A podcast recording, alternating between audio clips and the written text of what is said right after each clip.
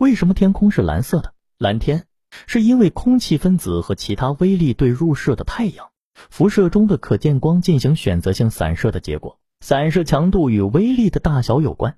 当微粒的直径小于可见光波长时，散射强度和波长的四次方成反比。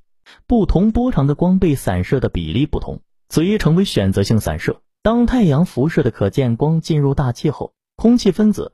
尘埃和水滴等会将太阳光向四周散射，组成太阳光的红橙黄绿蓝靛紫七种光中，红光波长最长，紫光波长最短。波长比较长的红光透射性最大，大部分能够直接透过大气中的微粒射向地面；而波长较短的蓝、靛、紫等色光很容易被大气中的微粒散射。如果说短波长的光散射的更强，你一定会问为什么天空不是紫色的？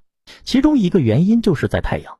辐射的可见光透过大气层时，空气分子对紫色光的吸收比较强，所以我们所观测到的太阳辐射可见光中的紫色光较少，但并不是绝对没有。在雨后彩虹中，我们很容易观察到紫色的光。当大雨过后，你是否注意过天会更蓝？越是晴朗的天气，天越蓝，这是因为这样的天气里，空气中的尘粒、小滴、冰晶的数量会很多，因而天空呈现蓝色。